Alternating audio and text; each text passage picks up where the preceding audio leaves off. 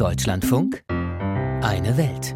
In Westafrika hofft Frankreich auf einen Neustart. Staatspräsident Emmanuel Macron hat gerade einen neuen Afrika-Beauftragten ernannt. Der ehemalige Politiker soll in den Staaten mit den noch verbliebenen Truppenstützpunkten der Franzosen über die Zukunft verhandeln.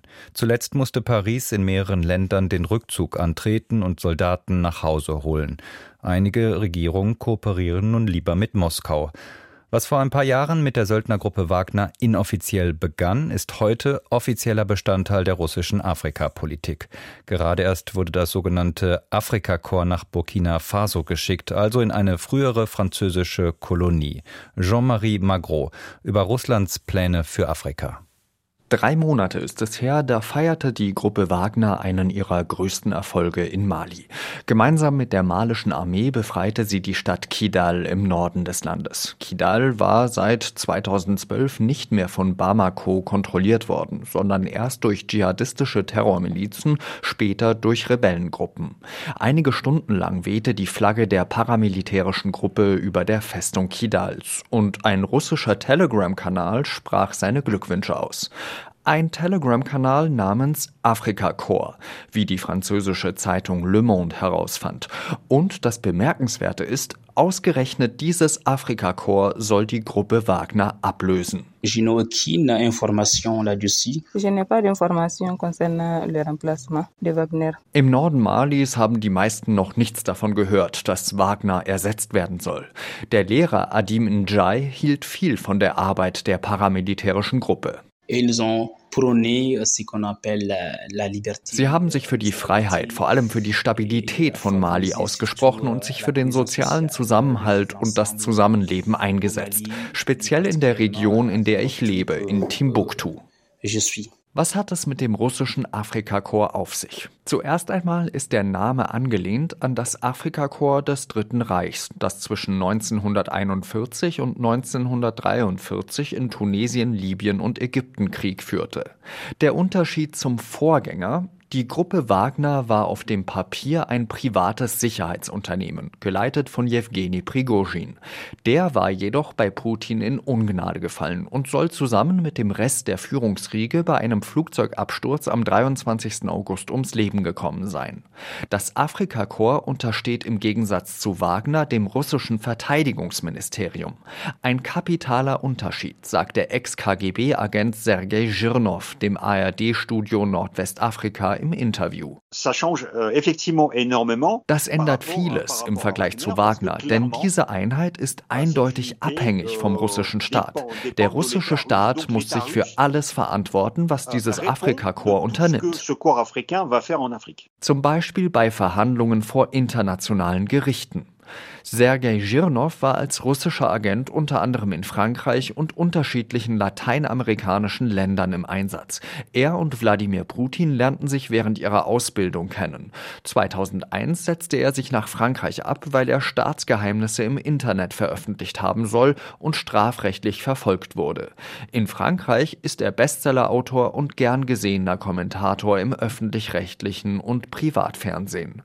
Was man bisher über das Afrikakorps Russlands weiß? 20.000 Menschen sollen laut russischen Behörden dafür arbeiten. Die Wagner-Gruppe umfasste maximal 10.000, höchstwahrscheinlich weniger. Nicht nur Soldaten und Elitekämpfer sollen beschäftigt werden, sondern auch Geheimdienstler, die zum Beispiel beim Militärnachrichtendienst GRU waren. Auch den ehemaligen Wagner-Söldnern wurden Arbeitsverträge vorgelegt. Selbst wenn die meisten unterschrieben haben, brodle es, meint Sergei Girnov. Die dienstälteren euh, Wagner-Söldner haben Putin nicht wohlwollend in Erinnerung. Sie haben nicht das tragische Ende ihrer Führung rund um Prigozhin vergessen und nicht verdaut, wie der russische Staat Wagner aufgelöst hat. Das kann zu Spannungen führen. Die ersten Mitglieder des Afrikakorps landeten Ende Januar in Ouagadougou, der Hauptstadt Burkina Fasos. 100 Personen seien hier stationiert, bald sollen es 300 sein. In einem Telegram-Chat erklärte die Organisation, es werde den Übergangspräsidenten Ibrahim Traoré und die Bevölkerung vor terroristischen Angriffen schützen. Auf die Frage, ob die Russen auch kämpfen würden, antwortete Traoré in einem Interview: Sur le terrain pour combattre? Non. Nein, Kein Russe ist auf unserem Boden im Kampfeinsatz. Aber wenn es die Lage erfordert, werden sie da sein. Das kann ich Ihnen versprechen. In der Sahelzone putschten sich zuletzt in mehreren Ländern Militärs an die Macht. Traoré ist einer davon. Doch auch in Mali und Niger gab es Staatsstreiche. Was bieten Staaten wie Burkina Faso Russland? Natürliche Ressourcen wie zum Beispiel Goldminen und Diamanten? Traoré streitet dies zwar ab, doch Nachbarn wie Ghana und auch westliche Länder wiederholen den Verdacht. Sergei Girnov meint, Putin habe mit Figuren wie Traoré leichtes Spiel. Putin en fait pousse le continent africain Euh, Putin drängt die afrikanischen Länder in mehr Spannungen, denn mehr Spannung ist gleich mehr Konflikt. Und das macht es Putin einfacher, diese Diktatoren zu manipulieren. In einigen Ländern waren es nicht mal die Generäle, die geputscht haben, sondern Kapitäne und Leutnants, die überhaupt keinen Plan haben, wie sie ein Land führen können. Russland hat mit allen 54 afrikanischen Ländern zusammen einen Handelsumsatz von rund 18 Milliarden Euro. Peanuts im Vergleich zu den 450 Milliarden mit der Europäischen Union. Russland importiert kaum, sondern exportiert Produkte nach Afrika. Und das sind vor allem Waffen. Die Frage ist, ob Russland beweisen kann, dass es mehr sein kann als Waffenlieferant und Chaosstifter.